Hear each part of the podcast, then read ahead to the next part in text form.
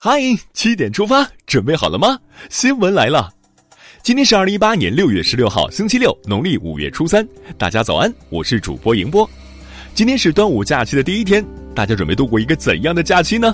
可惜天公不作美，昨天夜间到明天，西北、华北、内蒙古以及东北地区将迎来新一次降水过程，部分地区有中到大雨，局地有雷暴大风、冰雹等强对流天气。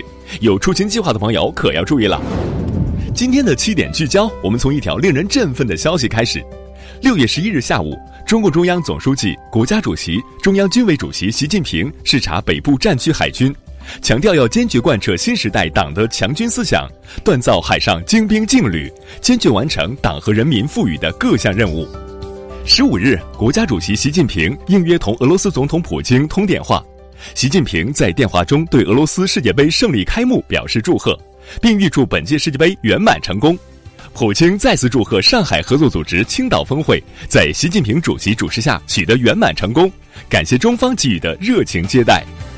昨天是人民日报创刊七十周年，小央也第一时间送上了祝福。在这个日子里，中共中央总书记、国家主席、中央军委主席习近平发来贺信，代表党中央表示热烈的祝贺，向报社全体新闻工作者和离退休同志致以诚挚的问候。再道一句生日快乐！美国又变脸了，针对美方十五日公布的对华贸易措施，商务部新闻发言人当日表示。面对美方损人不利己的短视行为，中方不得不予以强有力回击。今天凌晨，国务院关税税则委员会发布公告，决定对原产于美国的六百五十九项约五百亿美元进口商品加征百分之二十五的关税。希望美方悬崖勒马，停止损人不利己的短视行为。那边美方阴晴难定，而这边却是稳步前行。六月十五日上午，全国各省级以及计划单列市国税局、地税局合并且统一挂牌。标志着国税地税征管体制改革迈出阶段性关键一步，想纳税人所想，帮纳税人所需，赞！还记得前一段的严重失信行为将被限成火车飞机的新闻吗？国家发展改革委昨日召开新闻发布会时表示，今后将在每月第一个工作日通过信用中国网站公布限制人员名单信息，并公示七个工作日。以后的月初不光是发薪日，也是信用日喽。办理进京通行证的朋友们注意了，自二零一九年十一月一日起，外省区市核发号牌的载客汽车进入六环路以内道路和通州区全域范围道路行驶的，每辆车每年最多办理进京通行证十二次。说完国内，我们来看一组国际新闻。首先关注世界杯，俄罗斯世界杯结束第二个比赛日，在 A 组的比赛中，凭借西门尼斯中场前的头球，乌拉圭以一比零战胜埃及队。在 B 组的首场比赛中，同样出现绝杀。补时阶段，摩洛哥队的布哈杜兹不慎自摆乌龙，最终摩洛哥队以零比一不敌伊朗队。在 B 组的一场焦点战役中，凭借 C 罗上演帽子戏法，葡萄牙同西班牙以三比三握手言和。再把目光投向美韩军演，据韩联社十五日报道，韩国与美国已经开始就是否暂停美韩联合军演进行磋商。韩国总统府官员透露，很快将公布商议结果。欧盟成员国本周四一致支持针对美国价值二十八亿欧元（约二百零七亿人民币）的进口产品征收报复性关税，以回应此前美国针对欧盟征收钢铝关税。和气才能生财嘛？为什么要互相伤害呢？为期两周的可汗探索二零一八多国维和军事演习十四日在蒙古国开幕，来自二十六个国家的一千四百多名军人参加此次演习。中国军方此次共派出四十一名军人，其中三十五人参演，六人观摩演习。维护世界和平，中国已成为不可缺少的力量。除了维和军演，中国力量还体现在很多方面。美媒近日就在感叹模仿中国的时代来临。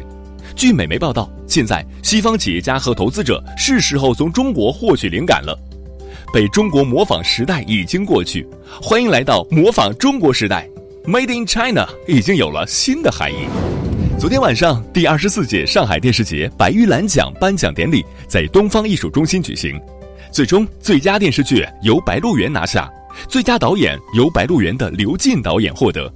本届最佳男女主角竞争激烈，最终最佳男主角由《情满四合院》何冰获得，最佳女主角由《我的前半生》马伊琍获得。近日，第二十四届上海电视节白玉兰电视论坛之“向世界讲好中国故事”召开，国产剧制作者、海外直播平台资深人士汇聚一堂，共同探讨国产剧出海的现状、问题和未来。因为与全球气候密切相关，北极地区的海冰一直备受关注。近期，我国科学家观测到北极海冰出现异常快速消融，可能会在今年夏秋之际达到海冰面积的历史新低。专家表示，我国在今年底、明年初遭遇极端天气的概率会因此变大。新的列车运行图来了。七月一日起，铁路将实施新的列车运行图。届时，北京铁路局始发中道列车达到六百三十六对，其中高铁和动车组列车三百九十八对。在这三百九十八对列车中，更快捷、乘坐更舒适的复兴号列车达到了一百二十一对。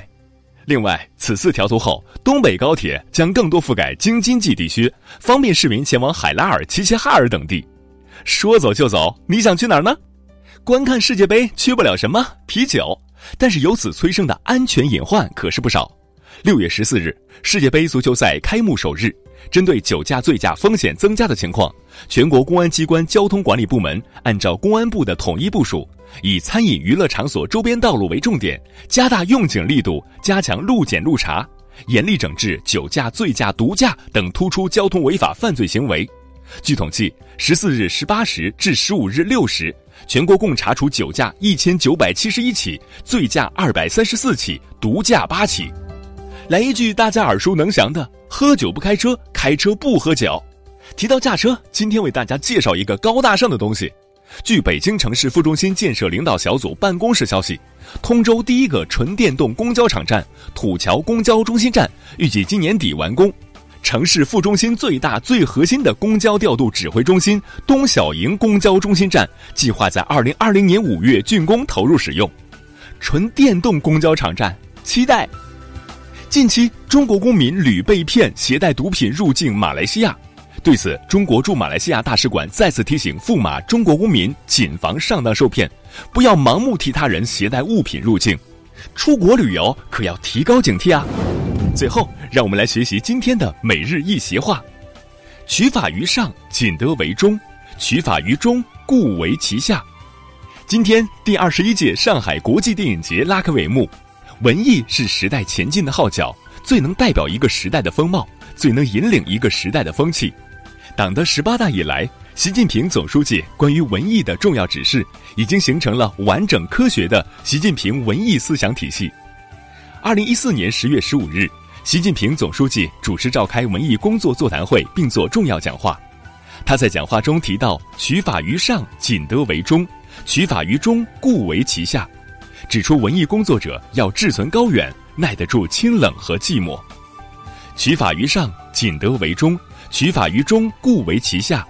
语出唐太宗李世民《帝范崇文》第十二，意思是取上等的为准则，只能得到中等的结果。取中等的为准则，只能得到下等的结果，比喻做事要高标准、严要求。好了，七点出发就到这里，我们明天同一时间再出发了。大家早安。